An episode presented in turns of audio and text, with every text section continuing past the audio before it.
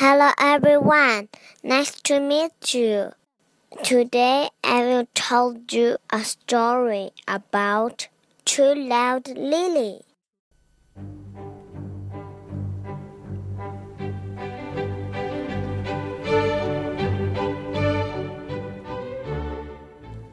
Everyone told the Lily Hippo she was too loud. Lily Hippo, keep it down, please. I can't hear myself sing, said Dad. Lily Hippo, sing quietly. You'll wake the baby, said Mom. Lily Hippo, you make more noise than a herd of wild elephants, said Lily's big brother. Lily tried doing something very quiet. Lily Hippo, not so loud, they all said. At school, Lily's best friends were Hester and Lau. Sometimes even Hester and Lau were crossed with Lily. She was too loud. Then a new teacher came to Lily's school. Her name was Miss Loopiola, and she wore a big red poncho. She taught music and drama. Lily liked Miss Loopiola. She decided to be in the school play.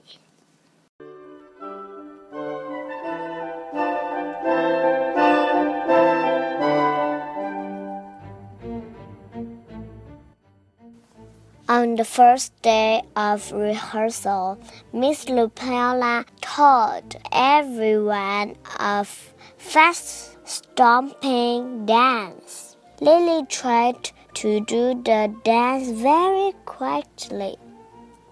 Wonderful work, called out Miss Loopiola. But you could try stomping just a little louder this time, please. Lily really liked Miss Loopiola.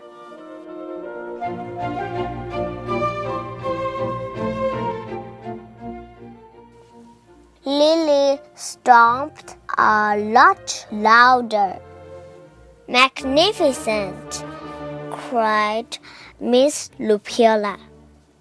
Lily Hippo, would you like to lead the dance? Lily loved Miss Loopiola. Lily got the job of crashing the cymbals and banging the drums for the storm noises, growling and roaring for the fierce lion noise, cackling and screeching for the wicked with noises.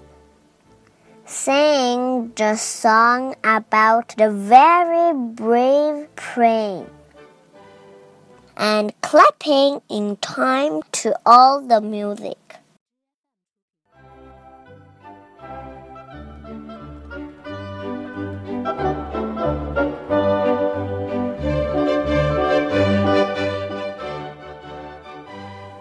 On the night of the play, Lily was very nervous. What if she forgot what to do? What if she tried to speak and no words came out? Or even worse, what if she was too loud? Lily could feel her heart thumping and her knees shaking. The room was very, very quiet. Everybody was waiting for you, Lily. Go on, Lily. whispered Miss Loopiola. Nice and loud. Lily took a deep breath.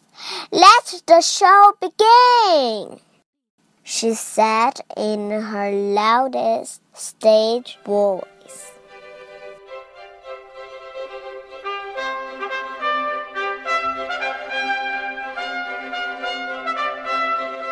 Lily did her best fast stomping, best crashing and banging, her best growling and roaring, her best cackling and screeching, and her best singing and clapping.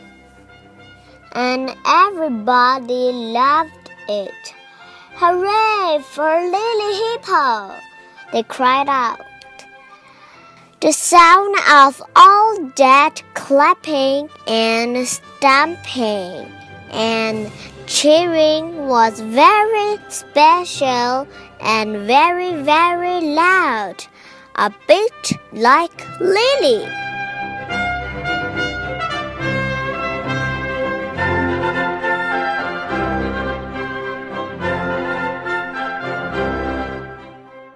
The end. Good night, everyone. Have a good dream. Do you feel loud? Don't be loud. Do you laugh be loudly or quietly? Can you tell me? I like loudly.